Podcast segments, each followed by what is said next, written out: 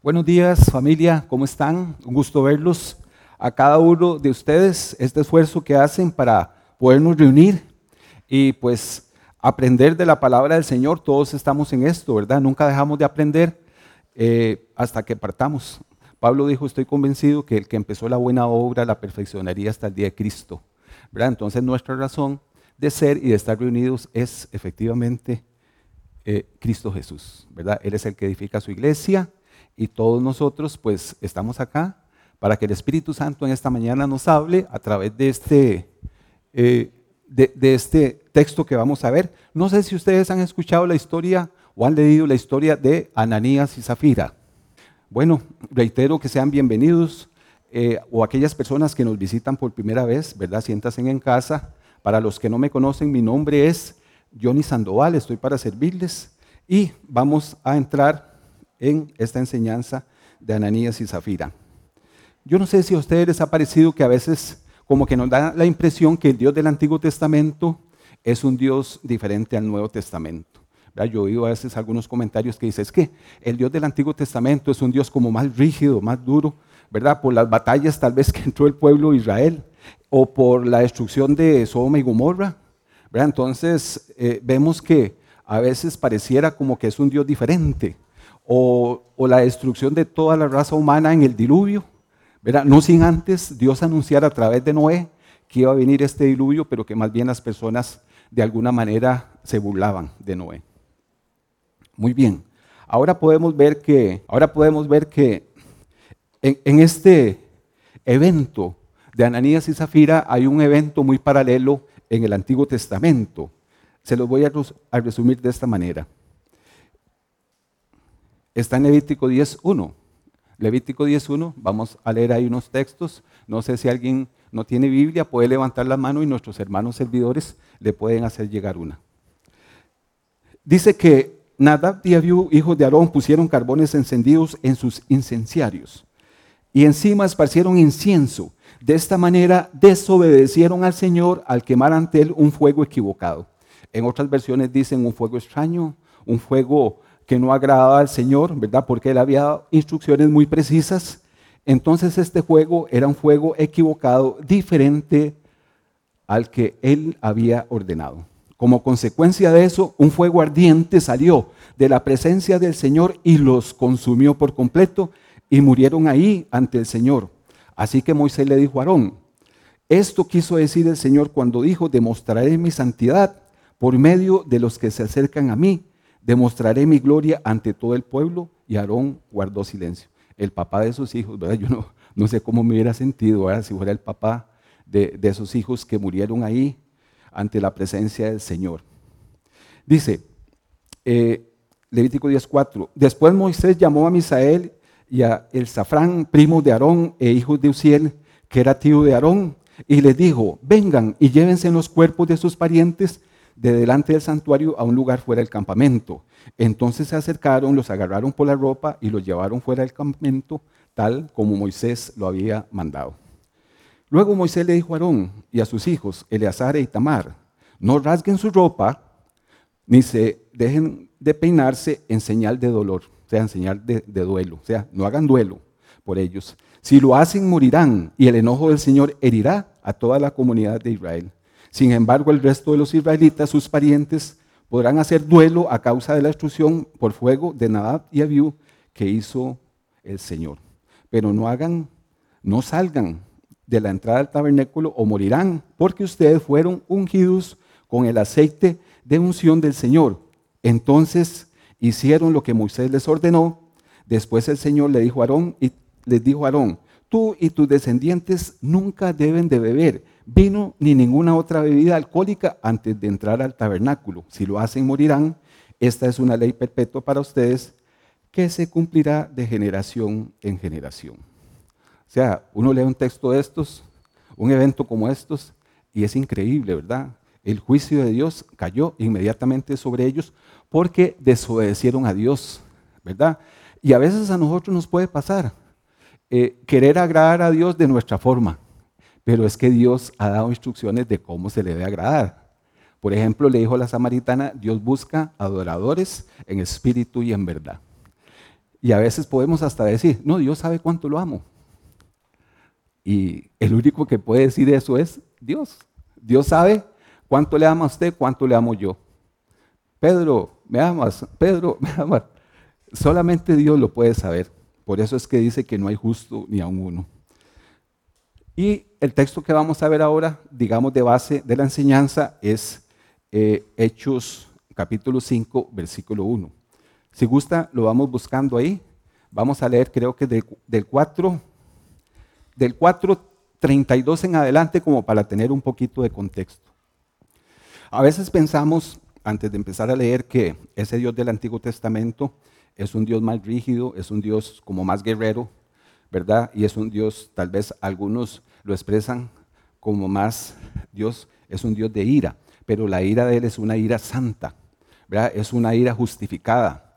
Por ejemplo, en el Nuevo Testamento ya hablando, voy a leerles este texto, no lo busquen, 2 Corintios 5, 21, al que no conoció pecado alguno, por nosotros Dios lo trató como pecador, para que en él recibiéramos la justicia de Dios.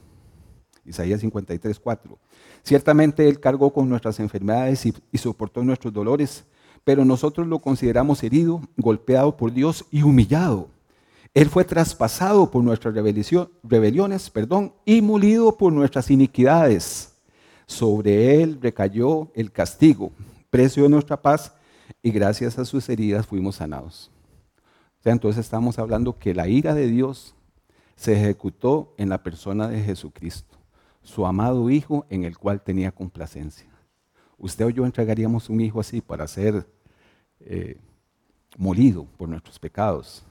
Entonces uno podría decir, mire, ya en el Nuevo Testamento, sí, claro, es el mismo Dios. Es el mismo Dios del Antiguo y es el mismo Dios del Nuevo Testamento. Jesús es el mismo ayer, hoy y siempre. Dentro de los atributos de Dios, que es omnipotente, omnipresente, omnisciente, santo, santo, santo, que Dios es amor, pero que también es justicia y es juicio, Él es inmutable. Inmutable es que no cambia. Toda buena dádiva y don perfecto viene del Padre de las Luces en el cual no hay mudanza ni sombra de variación. O sea, es un Dios inmutable, había establecido antes de la fundación del mundo a través, ¿verdad? Sabiendo que fuiste rescatados de vuestra vana manera de vivir, la cual eh, recibimos de nuestros antepasados, no con oro ni plata, fuimos rescatados, sino con la sangre incorruptible de Cristo, destinado antes de la fundación del mundo.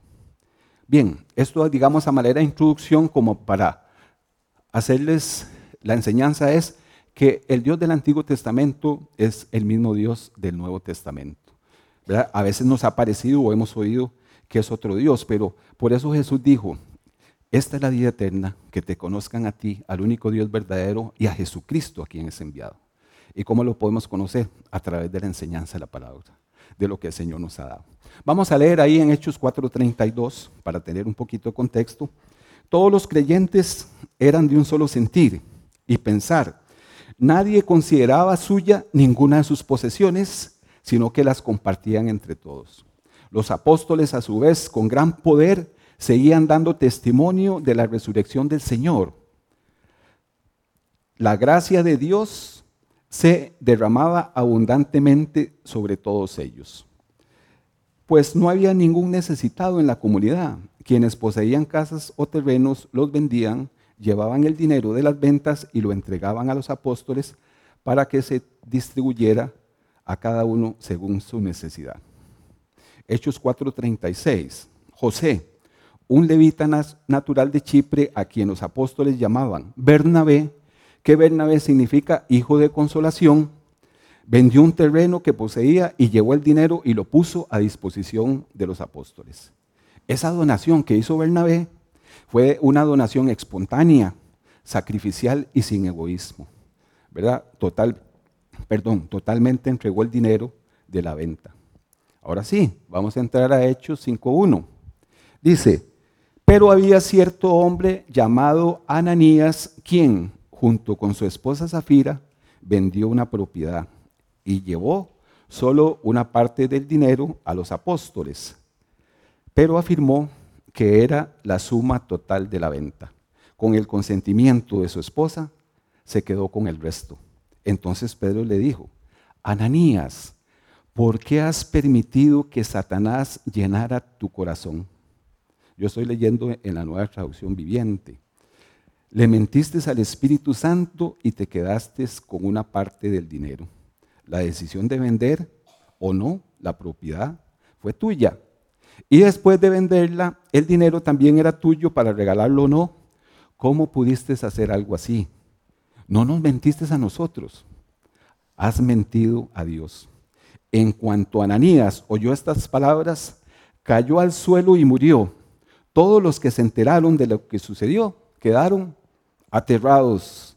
Después unos muchachos se levantaron, lo envolvieron en una sábana, lo sacaron y lo enterraron. Como tres horas después, o sea, más tarde, entró su esposa, Zafira, sin saber lo que había pasado. Pedro le preguntó, ¿fue este todo el dinero que tú y tu esposo recibieron por la venta de su terreno? Sí, contestó ella, ese fue el precio. ¿Cómo pudieron ustedes dos siquiera pensar en conspirar para poner a prueba al Espíritu del Señor de esta manera? Los jóvenes que enterraron a tu esposo están justo afuera de la puerta ellos también te sacarán cargando a ti. Al instante, ella cayó al suelo y murió. Cuando los jóvenes entraron y vieron que estaba muerta, la sacaron y la enterraron al lado de su esposo. Gran temor se apoderó de toda la iglesia y de todos los que oyeron lo que había sucedido. Qué impresionante, ¿verdad? El relato de lo que sucedió en la iglesia primitiva, en la iglesia naciente, ¿verdad? De lo que nos está narrando la palabra del Señor. Ananías y Zafira aparecen solamente esta vez en la palabra de Dios. Yo busqué en la concordancia y solamente esta vez aparecen aquí en el libro de Hechos capítulo 5. Ananías significa Dios es piadoso, Dios es bueno. Dice que Zafira significa mujer de gran valor, mujer hermosa. ¿Dónde asistían Ananías y Zafira? No a cualquier iglesia, asistían a esa iglesia naciente, a esa iglesia donde habían visto señales, milagros, sanidades impresionantes, habían visto el poder de Dios obrando de una manera extraordinaria, habían visto quizás que con solo la sombra de Pedro habían sanidades por medio del Espíritu Santo que se manifestaba de una manera extraordinaria. ¿Cuántas cosas no habían visto? Esa acción pecaminosa de ellos no tenía ningún tipo de excusa. Hay tres palabras claves en este texto que vamos a ver que son pues actitudes pecaminosas, ¿verdad?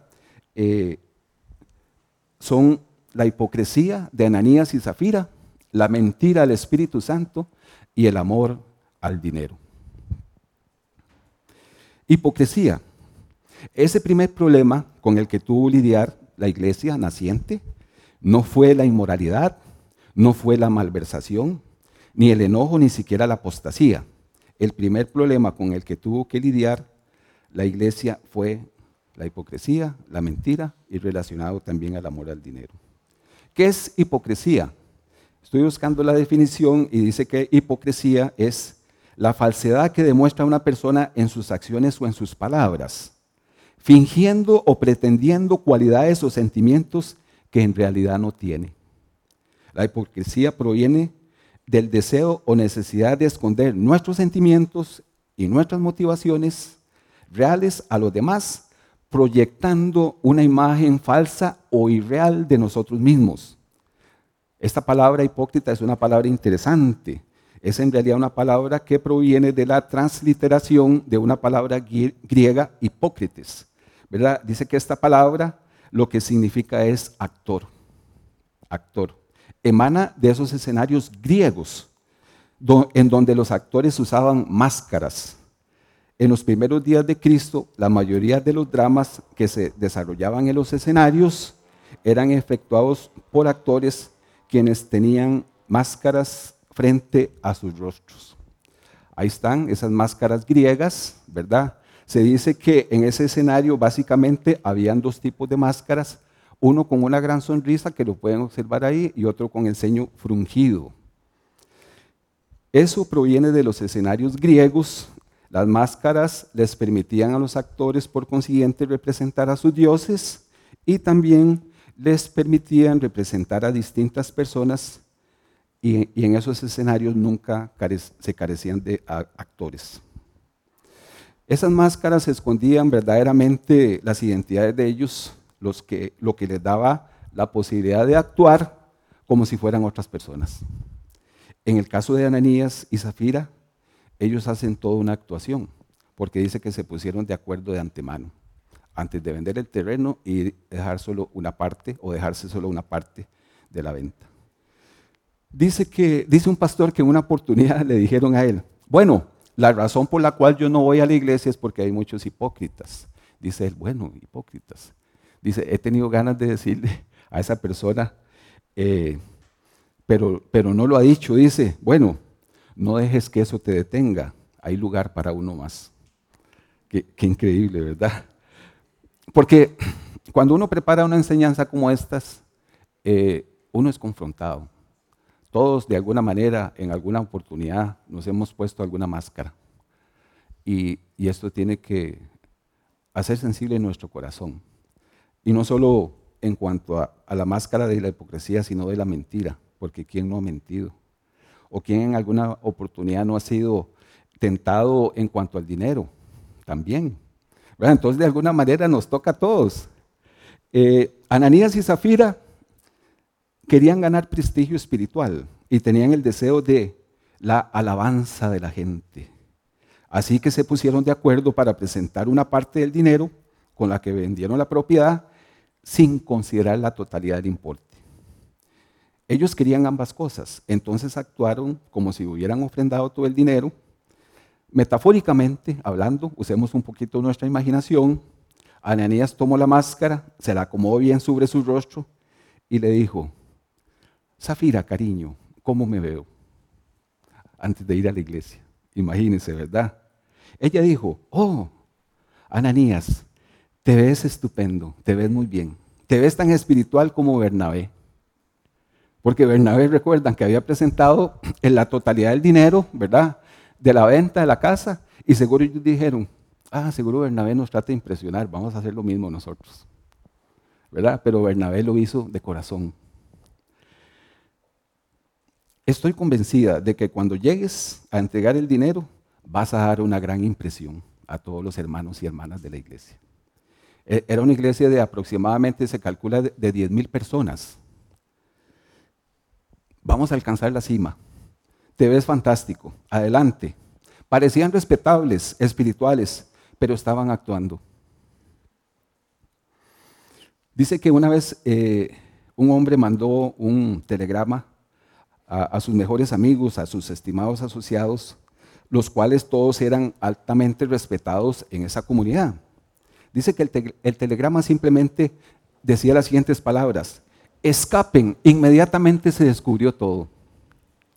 Dentro de las 24 horas siguientes, 12 personas habían abandonado el país. ¿Qué pasaría si usted o yo recibiéramos un telegrama como ese? Que dijera, te han descubierto. ¿Qué pasaría por nuestras mentes? Ananías y Zafira pensaron que podían engañar al Señor. Pero vea lo que dice Gálatas 6:7. No se dejen engañar, nadie puede burlarse de la justicia de Dios. Siempre se cosecha lo que se siembra. Y a veces tal vez nos gusta impresionar. Yo no sé si ustedes han escuchado un dicho que dice, he comprado cosas que no necesito con dinero que no tengo para impresionar a la gente que no me gusta. No sé si ustedes, pero yo sí, lo he escuchado. y a veces es una realidad. Dicen que allá en Estados Unidos hay un lugar que en época navideña, ¿verdad? Donde la gente va a comprar sus su regalos de Navidad para un amigo, para su padre, para su madre, etcétera, etcétera. Eh, les dicen, si usted paga 50 céntimos más y el regalo que usted compró vale 5, le ponemos 10. Dice que la gente llegaba a hacer fila para darle el regalo. Generalmente uno aquí le quita el precio para que la gente no lo vea, cuánto le costó. Pero ahí eh, eh, era como al revés, la gente le costó 5, le costó 10, ah, me costó 20. Vea qué espléndido que soy. Entonces, vea qué terrible, ¿verdad? Muy bien, entonces vamos a avanzar al número 2, la mentira. La mentira que incurrieron Ananías y Zafira. Dice que la definición del diccionario es decir deliberadamente lo contrario de lo que se sabe, se cree o se piensa que es verdad con el fin de engañar a alguien. ¿Verdad? Leímos ahí que ellos habían mentido al Espíritu Santo, ¿verdad? Dice que un autor escribió lo siguiente, el juicio de Dios viene como la descarga de un rayo. Él, o sea, Dios, había estado presente en la casa de Ananías y Zafira. Él sabía el precio del mercado de la propiedad de ellos. Sabía todo acerca de su conspiración. Él estuvo ahí cuando la tierra fue puesta a la venta. Estuvo ahí cuando se cerró el trato. Estuvo ahí cuando el contrato de venta fue firmado. Él sabía cuánto se había pagado por la propiedad y él estuvo presente cuando se hizo el depósito en el banco. Él sabía cuánto había decidido dar la pareja y cuánto quedaba en el banco. Él sabía, estuvo presente cuando Ananías se despidió de su esposa con un beso esa mañana, ¿verdad? Él vio, Dios vio la mirada cómplice entre ellos, caminó al lado de Ananías mientras iba a la iglesia, aguijoneando su conciencia, ¿verdad? Porque dice la palabra de Dios que el Espíritu Santo es el que nos redarguye de pecado, de justicia y de juicio, ¿verdad? Aguijoneando, él permaneció triste, parado triste. ¿Por qué triste? Porque es que Dios se entristece. No contristéis al Espíritu Santo. No contristéis al Espíritu Santo con el que fuiste sellados, o no lo apaguéis al Espíritu Santo. Imagínense, él permaneció parado triste y silenciosamente mientras que la decepción era consumada. Y luego Dios iluminó todo el panorama en la mente de Pedro, dándole un discernimiento instantáneo y le dijo lo que él iba a hacer. Qué inexpresiva solemnidad. Cuán fácilmente olvidamos que el Espíritu Santo conoce todos los detalles mundanos de nuestra vida. Pregunta personal. ¿Considera usted que el Espíritu Santo conoce todos los detalles de su vida y de mi vida pecaminosos, de nuestras debilidades? Allá en Romanos 8 dice que, que Él en nuestras debilidades intercede por nosotros, con, muchas veces con gemidos indecibles. Él nos ayuda en nuestras debilidades. Entonces el Espíritu Santo sí conoce todos nuestros detalles mundanos. Un lapso de tres horas después, Sucedió que entró Zafira, su mujer, no sabiendo lo que había acontecido.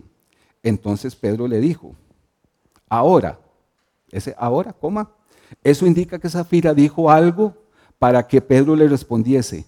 Lucas no cuenta, pero usemos un poco la imaginación de esa escena. Ella ha entrado tres horas después del momento que su esposo había ido y, y ignoraba todo lo que había sucedido. Esto era parte del plan de ellos. Ellos querían prestigio y aprecio, ellos querían reconocimiento, ellos querían llegar a la cima como si hubiese alguna cima que llegar. Ellos lo planearon de tal manera para que se viera como si ellos no quisieran llamar la atención.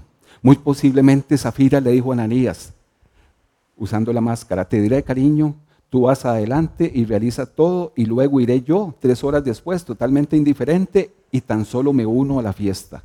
Ella no tenía idea de lo que había sucedido. Ya la iglesia estaba lamentando la pérdida de un miembro de su iglesia. Mientras Zafira entraba, me imagino a la iglesia, ¿verdad? Que están entrando y, todos los que están ahí seguramente, aquí viene, aquí viene Zafira. Es como si todas las personas en la iglesia se hubiesen aquietado. Me imagino que ella notó eso.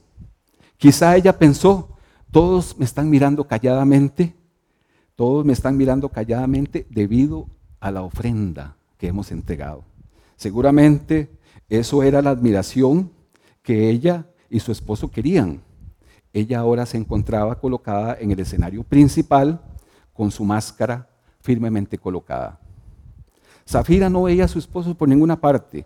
Quizá ella miró alrededor y mientras caminaba hacia los apóstoles tal vez pensó, bueno, probablemente lo han llevado allá atrás de aquella puerta una reunión, eh, puertas cerradas, para desarrollar una estrategia junto con los otros líderes de la, perdón, de la iglesia. Con una humildad y dulzura fabricada, Zafira quizás dijo, ¿han visto a mi esposo? Les ha dado la donación, nuestra ofrenda de sacrificio para la iglesia. ¿Cómo amamos a esta iglesia? Estamos tan felices de haber dado lo que dimos.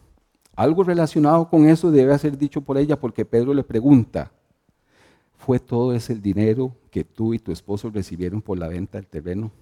Qué pregunta, ¿verdad? Qué pregunta en ese momento. Seguramente la mente de Zafira ahora comienza a preguntarse, ¿por qué me preguntará esto? ¿Cambió Ananía la historia? ¿Se olvidó, ¿Se olvidó del precio que acordamos? ¿Hizo una donación mayor gracias a su aprobación, la redujo, ¿por qué me preguntaría él por el precio de esta tierra? ¿Le han preguntado a usted o a mí algo similar así cuando, cuando sabemos que, que queremos tal vez mentir? ¿Qué le digo? ¿Qué le digo? ¿Qué le decimos? Es una pregunta personal para cada uno de nosotros. Una pregunta para reflexionar. Esto no encaja con la escena. Quizá en ese momento el Espíritu Santo también aguijoneó el corazón de Zafira. Diga la verdad, no mienta, deja actuar. Luego, luego de una breve pausa, Zafira responde, sí, contestó ella, ese fue el precio. Pedro le dice, Hechos 5.9, ¿cómo pudieron ustedes dos siquiera pensar en conspirar para poner a prueba al Espíritu del Señor de esa manera? En una versión que yo leí, se llama La Biblia al Día, dice, Oiga lo que dice, lo que Pedro les dice. ¿Cómo se les ocurrió hacer tal cosa? ¿Es que acaso no creen que es demasiado atrevimiento poner a prueba la capacidad del Espíritu Santo para conocer la realidad de los hechos? Imagínense. Demasiado atrevimiento para poner a prueba la capacidad del Espíritu Santo para conocer la realidad de los hechos. Los jóvenes que enterraron a tu esposo, le dice Pedro, están justo ahí, afuera en la puerta. Ellos también te sacarán cargando a ti. Al instante, ella cayó al suelo y murió. Cuando los jóvenes entraron y vieron que estaba muerta, la sacaron y la enterraron al lado de su esposo. Wow. Nunca olvidemos el precio potencial que pagar por usar una máscara espiritual. Esta lección que aprendió la iglesia en Jerusalén, esa iglesia naciente, dos tumbas frescas, Ananías y Zafira, valieron más que un millón de sermones sobre la honestidad e integridad. Honestidad e integridad. Ustedes saben cuál es la diferencia entre honestidad e integridad. Se cuenta la historia que en una oportunidad una pareja venía en un vehículo a, comprar unos combos a un lugar de, esos donde venden eh, eh, ventas, en, que usted entra en el carro, autoservicio, ¿verdad? Vieron dos combos y ya se, se retiraron, pero cuando se dieron cuenta, le habían dado una bolsa con dinero, una suma de dinero muy fuerte. Y entonces este hombre se bajó del vehículo, entró al lugar de la venta de, comidas y, vea, me dieron este dinero, es una suma muy fuerte. Eh, se equivocaron. ¡Uy! ¿Cómo pudieron, cómo pudimos hacer eso? Qué hombre tan honrado, qué hombre tan honesto. Este, muchas gracias. Eh, vamos a llamar a un reportero para que haga una nota periodística. No, no, no, por favor, no. No, no, no, por favor, no. No, no, pero claro que no, ¿cómo que no? Entonces se acerca y dice, no, por favor, es que la mujer que ando ahí en el carro no es mi esposa. Imagínense, ¿verdad? ¿Ven la diferencia? Honestidad e integridad son valores, ¿verdad? Pero integridad es que es una persona íntegra, completa. Qué impresionante, ¿verdad? Apocalipsis 2.21, nada más se lo leo, no lo busquen porque estamos en el texto base. Es un mensaje que Jesucristo da a las iglesias y le ha dado tiempo para que se arrepienta, pero no quiere arrepentirse de su fornicación. ¿Qué nos enseña la Biblia con, respecto a quién es el padre de la mentira? ¿Quién es el padre de la mentira? El diablo, ah, Satanás, exactamente. Allá Jesús lo dijo en Juan 8:44, pues ustedes son hijos de su padre el diablo y les encanta hacer las cosas malvadas que él hace. Él ha sido asesino desde el principio y siempre ha odiado la verdad, porque en él no hay verdad. Cuando miente, actúa de acuerdo con su naturaleza porque es mentiroso y el padre de la mentira. Hay una historia verídica, se las voy a, contar, se las voy a leer, tratar de resumir. Dice que allá por el año 1900, 1899, oiga, 1899, cuatro reporteros de Colorado se encontraron por casualidad en una estación de trenes en la ciudad de Denver. Estos periodistas trabajaban para los cuatro diarios más importantes de Denver y cada uno tenía la difícil tarea de encontrar la noticia principal para la edición del domingo. Ellos esperaban encontrar alguna celebridad, alguna persona importante en esa estación de trenes, pero al llegar no encontraron nada. Entonces se fueron para el hotel de Oxford y uno de ellos sugirió inventar una historia. Al principio todos se burlaron, pero después la cosa se puso más seria y se encontraron ante la posibilidad de crear una historia tan increíble que nadie pudiera negar y que a la vez fuera el motivo de la felicidad de sus respectivos jefes. Como una noticia local sería muy fácil de descubrir si es falsa o no, decidieron escribir en una noticia de un lugar lejano. Entonces se pusieron de acuerdo y acordaron que sería la China. Para las 11 de la noche de ese mismo día ya tenían lista la mentira. La noticia sería que el gobierno chino planeaba derribar la Gran Muralla China como señal de buena voluntad internacional para invitar a otros países a libre comercio. Al día siguiente, los cuatro principales periódicos de Denver en primera plana decía, la gran muralla china cae, Pekín busca el libre comercio. Para sorpresa de ellos, este invento, este engaño, esta mentira fue publicado por otros diarios y ya dejó de ser una noticia local, sino que salió una noticia nacional. Pero el problema estuvo que se le fueron agregando ciertos detalles a esta noticia y al final la noticia decía, un equipo de demolición iba hacia China para desmantelar la muralla. Imagínense, qué increíble, ¿va? Cómo se fue complicando una mentira, se, se, fue acelerando y a veces nos pasa a nosotros, ¿verdad? Se va haciendo una bola de nieve y no podemos sostener aquello. Cuando las noticias llegaron a China, muchos estaban seguros de que eran falsas, pero otros estaban enardecidos con esa actitud audaz del occidente. Unos que se enfurecieron muchísimos eran miembros de una secta secreta denominada los boxeadores. Se trata de un grupo de chinos patriotas que detestaban cualquier tipo de presencia extranjera en el país de ellos.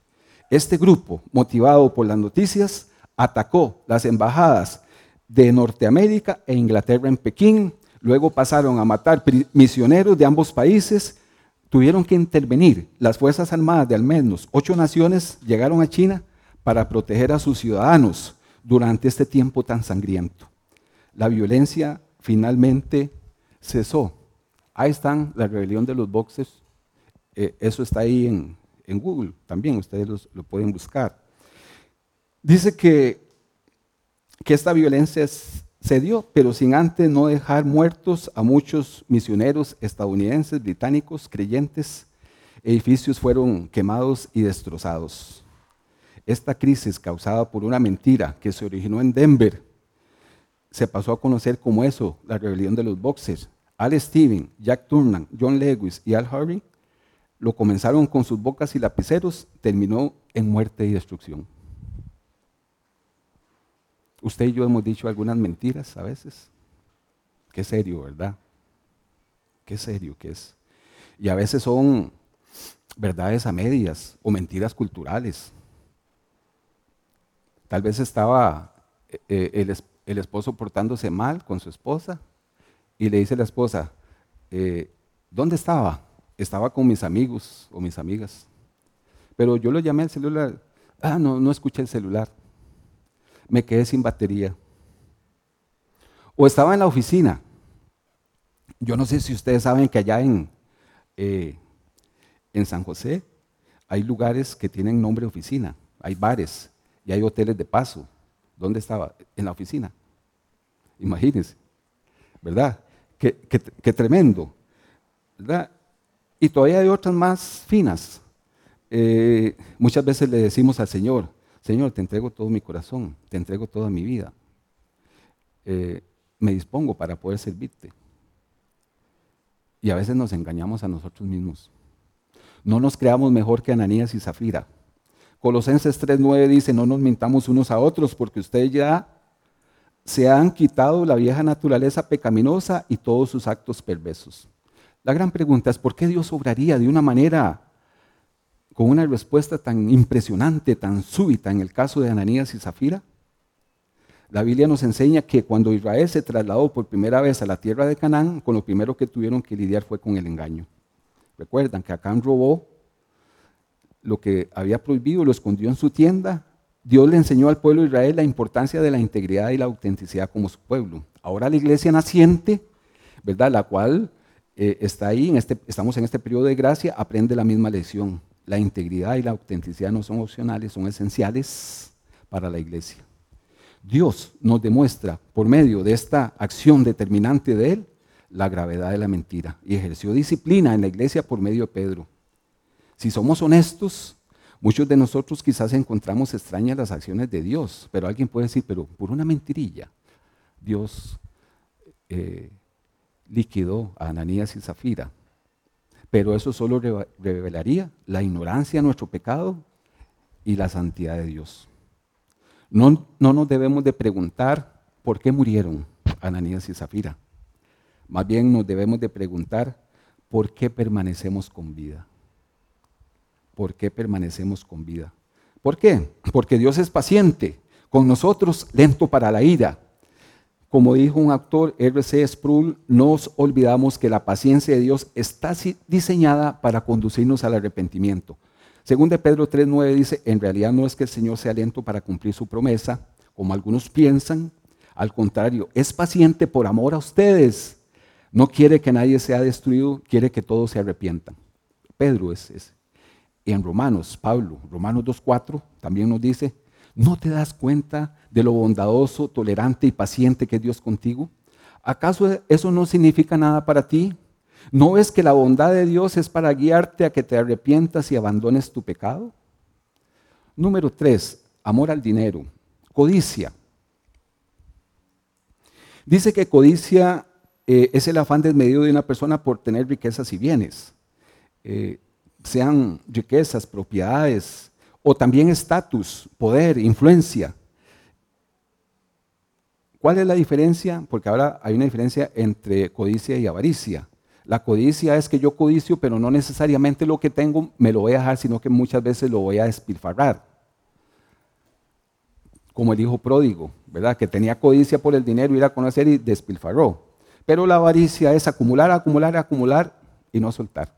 No sé si ustedes se recuerdan que en Navidad a veces dan un cuento del, del ávaro, el, el, ávaro, Scrooge, ¿verdad? Es un cuento navideño. Pero bueno, esa es la diferencia. La palabra de Dios nos advierte acerca de la codicia, el amor al dinero. En, el amor al dinero no es que el dinero sea malo, sino el amor al dinero, que es una tentación para muchos y muchos personajes bíblicos cayeron. Por ejemplo, ahora que les mencionaba de Acán, ¿verdad? En Josué 7:20, cuando ya lo confrontaron, dijo, es cierto, he pecado contra el Señor, Dios de Israel. Entre el botín vi un hermoso manto de Babilonia, 200 monedas de plata y una barra de oro que pesaba más de medio kilo. Lo deseaba tanto que lo tomé. Todo está enterrado debajo de mi carpa, la plata la enterré aún lo más profundo que el resto de las cosas. O sea, ese es un ejemplo. Un ejemplo en el Nuevo Testamento. Judas, ¿verdad? Judas reprochó porque hubo una fiesta, invitaron a Jesús y a los, discípulos allá en Juan 12, capítulo 12, ¿verdad? Que entonces María tomó un, frasco de alabastro y era de nardo puro, era costosísimo, y ungió los pies de Jesús y los secó con sus propios cabellos. La casa se llenó de la fragancia del perfume. Pero Judas Iscariote, el discípulo que pronto traicionaría, le dijo, ese perfume valía el salario de un año. ¿Se imagina el salario de un año en estos tiempos? Póngale que una persona gane, bueno, así, lo con unos 500 mil. Entonces el salario de un año es 6 millones. 6 millones, ahí varía ese perfume. Y entonces eh, Judas dice, hubiera sido mejor venderlo para dar el dinero a los pobres. No es que a Judas le importaban los pobres, en verdad era un ladrón y como estaba a cargo el dinero de los discípulos, a menudo robaba parte para él. Juan 12:6. La iglesia no está exenta a pasar por estas situaciones de ese amor al dinero y lo vemos con esta teología de la prosperidad donde pastores se enriquecen en base a los feligreses, al dinero que dan. Vea lo que dice 2 Pedro 2.1. Pero en Israel también hubo falsos profetas, tal como habrá falsos maestros entre ustedes. Ellos les enseñarán con astucia herejías destructivas y hasta negarán al Señor quien los compró. Esto provocará su propia repentina destrucción. Habrá muchos que seguirán sus malas enseñanzas y su vergonzosa inmoralidad y por culpa de estos maestros se hablará mal del testimonio de la verdad. Llevados por la avaricia, ¿ve? aquí ya habla de avaricia, inventarán mentiras ingeniosas para apoderarse del dinero de ustedes, pero Dios los condenó desde hace mucho y su destrucción no tardará en llegar. Aquí en, Costa Rica y en todas partes del mundo no, estamos exentos de, de este tipo de acciones del amor al dinero. Timos, estafas, pirámides, juegos de azar, casinos, existen por el amor al dinero. Toda clase de atracciones, seducciones, inventos, como dijimos ahí, timos, que muchas veces se infiltran dentro de la iglesia. Una noticia nacional en los años 80 eh, dice que Orlando Sotela Montañé se suicidó tras el cierre de la empresa que fundó y dirigió entre 1985 y 1987.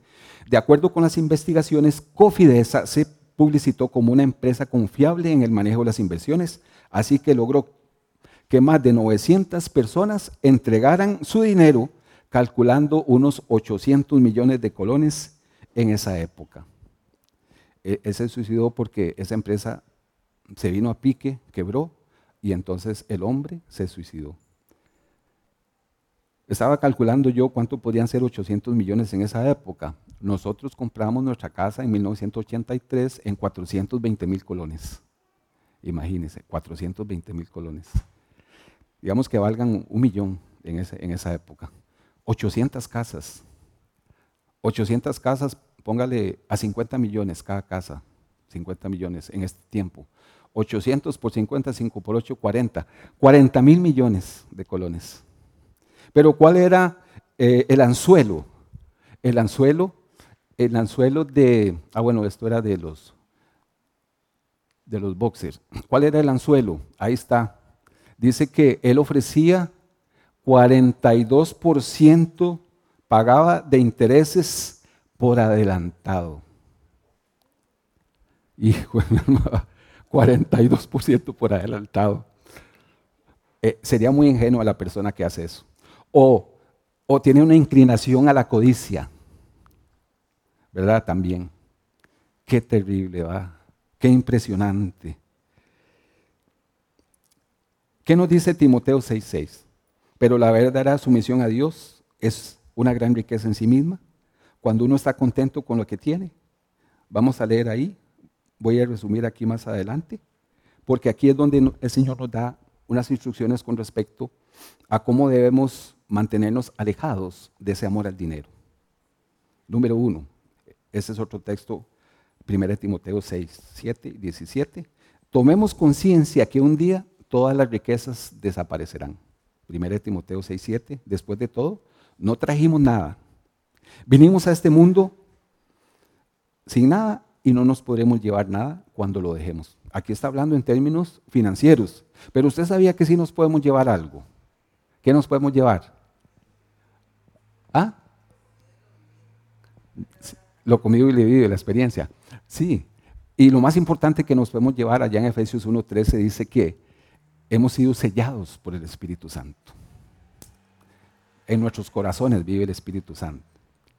Por decirlo de una manera popular, es el pasaporte que nos identifica para poder tener parte en el reino de los cielos. Alguien ha dicho por ahí que el que nace una vez muere dos y el que nace dos muere una. Porque nació físicamente y nació espiritualmente. Entonces el que nace dos muere solamente una. ¿Verdad? Entonces, si nos podemos llevar. Obviamente que aquí está hablando la palabra en términos materiales, financieros, ¿verdad? De nudos venimos y de nudos nos vamos, pero, pero sí, nos podemos llevar eso. 1 Timoteo 6, 17, enséñales a los ricos de este mundo que no sean orgullosos, ni que confíen en su dinero, el cual es inestable, deberían depositar su confianza en Dios, quien nos da en abundancia todo lo que necesitamos para que lo disfrutemos. Número dos, contentémonos con lo que tenemos. Así que si tenemos suficiente alimento y ropa, estemos contentos. Número tres, Cuidémonos con lo que podemos estar pensando hacer para hacer más plata. 1 Timoteo 6:9 dice, pero los que viven con la ambición de hacerse ricos caen en tentación y quedan atrapados por muchos deseos necios y dañinos que los hunden en la ruina y en la perdición. Número 4, amemos más a la gente que al dinero.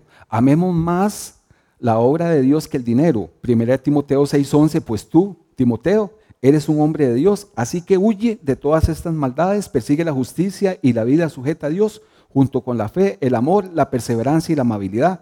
Número cinco, comportamos libremente con otros lo que tenemos. Diles que usen su dinero. 1 Timoteo 6, 18. Para hacer el bien deberían ser ricos en buenas acciones, generosos con los que pasan necesidad y estar siempre dispuestos a compartir con otros.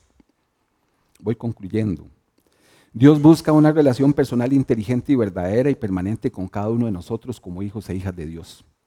El grupo, el montón, la multitud, no es el espacio natural para el vínculo como el que Dios nos propone, la propuesta de Dios. En la sociedad que el cielo nos ofrece, no hay lugar para la hipocresía, ni para la mentira, ni para la falsedad. La experiencia de Ananías y Zafira deja extremadamente en claro que para Dios el pecado es mortal. Quizá tu mentira, no sea, tu mentira o mi mentira no sea castigada con, una muerte instantánea como le sucedió a Ananías y Zafira. Eso fue necesario en ese momento ¿verdad? Porque si Dios hubiera permitido eso, el testimonio de la iglesia se viene a pique.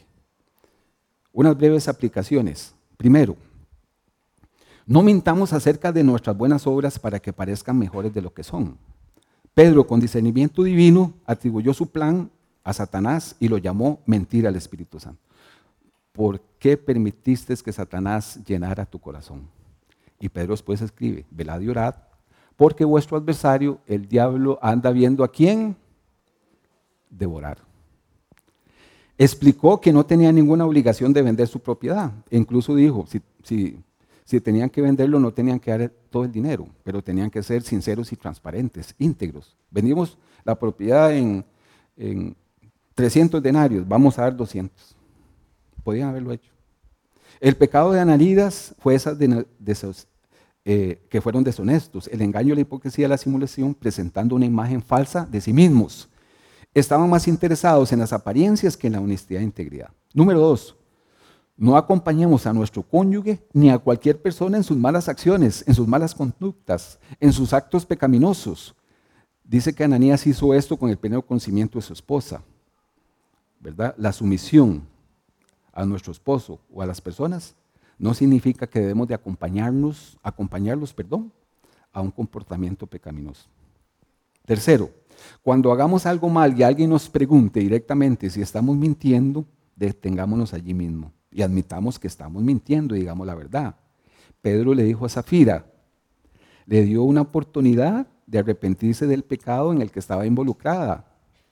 Ella tuvo la oportunidad de confesar la mentira la implicación en el texto, podemos observar que ella tuvo la oportunidad de arrepentirse y decir la verdad. En cambio, Zafira se aferró a la mentira y perdió la vida. Cuatro, como cuerpo de creyentes debemos de rechazar la impiedad y las pasiones mundanas. Así podremos vivir en este mundo con justicia, piedad y dominio propio. Mientras aguardamos la bendita esperanza, es decir, la gloriosa venida de nuestro gran Dios y Salvador Jesucristo. Y por último, la codicia siempre nos hará pecar. La Biblia dice categóricamente que el amor al dinero es la raíz de todos los males. La codicia hará que el hombre cometa todo tipo de pecados y en este caso estaba mintiendo al Espíritu Santo pretendiendo ser una imagen generosa. En otros casos puede ser cualquier otra cosa, robo, manipulación, etc. Pedro expuso esa hipocresía, esa mentira y ese amor al dinero por el discernimiento que Dios le dio. Fue la mano disciplinaria de Dios la que llevó la vida, la que se llevó, perdón, la vida de Ananías y Zafira, lo que hizo que la iglesia aprendiera una fuerte lección. Como decía ahí, un gran temor se apoderó de la iglesia. En esta lección, y todas las iglesias debemos de aprender, incluidos nosotros, lo que dice Apocalipsis 2.23. Es un mensaje que le mandó el Señor a la iglesia. Entonces todas las iglesias sabrán que yo soy el que examina los pensamientos y las intenciones de cada persona y le daré a cada uno de ustedes lo que merezca. Termino con este texto bíblico, 1 Corintios 6, 9. ¿Acaso no saben que los injustos no heredarán el reino de Dios? No se equivoquen, no se engañen, dicen otras versiones. Ni los fornicarios, ni los idólatras, ni los adúlteros, ni los afeminados, ni los que se acuestan con hombres, ni los ladrones, ni los ávaros, ni los borrachos, ni los malhablados, ni los estafadores heredarán el reino de Dios. Y eso eran algunos de ustedes. Pero ya han sido lavados, ya han sido santificados, ya han sido justificados en el nombre del Señor Jesús y por el Espíritu de nuestro Dios. Está diciendo, bueno, aquí entra esta iglesia, algunos antes eran eso, pero ya ahora no. Ya ahora Dios, a través de su Espíritu Santo, los ha lavado, los ha santificado y los ha justificado. Es posible que el pago no ocurra instantáneamente como sucedió con Ananías y Zafira, pero el juicio vendrá y debemos de recordar también en Hebreos 10:31, terrible cosa es caer en las manos del Dios vivo. Y, Pablo, Romanos 2:16, y el mensaje que proclamo es que se acerca el día en que Dios juzgará por medio de Cristo Jesús la vida secreta de cada uno de nosotros. Todos nosotros hemos incurrido en alguna oportunidad en presentar una imagen que no somos. Yo le podría decir, bueno, eh, hipócrita, ese que dijo, no voy a la iglesia porque hay muchos hipócritas. Es diferente ser hipócrita a tal vez en una acción tener una actitud de hipocresía. Yo le puedo decir a usted, eh, esa acción que usted está teniendo me parece que es una acción de hipocresía. No le estoy diciendo que es hipócrita. O le puedo decir, eh, eso que usted me está diciendo ahora es una mentira. No le estoy diciendo que es mentiroso, porque si yo le digo que es mentiroso, ya lo etiqueto. Pero esa acción que usted está realizando en ese momento es una mentira, porque yo lo estoy considerando así porque tal vez es algo acerca de mi persona y yo considero que no. Lo mismo con el amor al dinero. Esto nos enseña a todos y de alguna manera todos, como decía al inicio, hemos en algún momento tenido estas debilidades. Y Pablo le dice a los creyentes, ustedes eran antes esto, pero ya ahora no. Ya ahora han sido lavados, han sido justificados, santificados por el poder de Dios.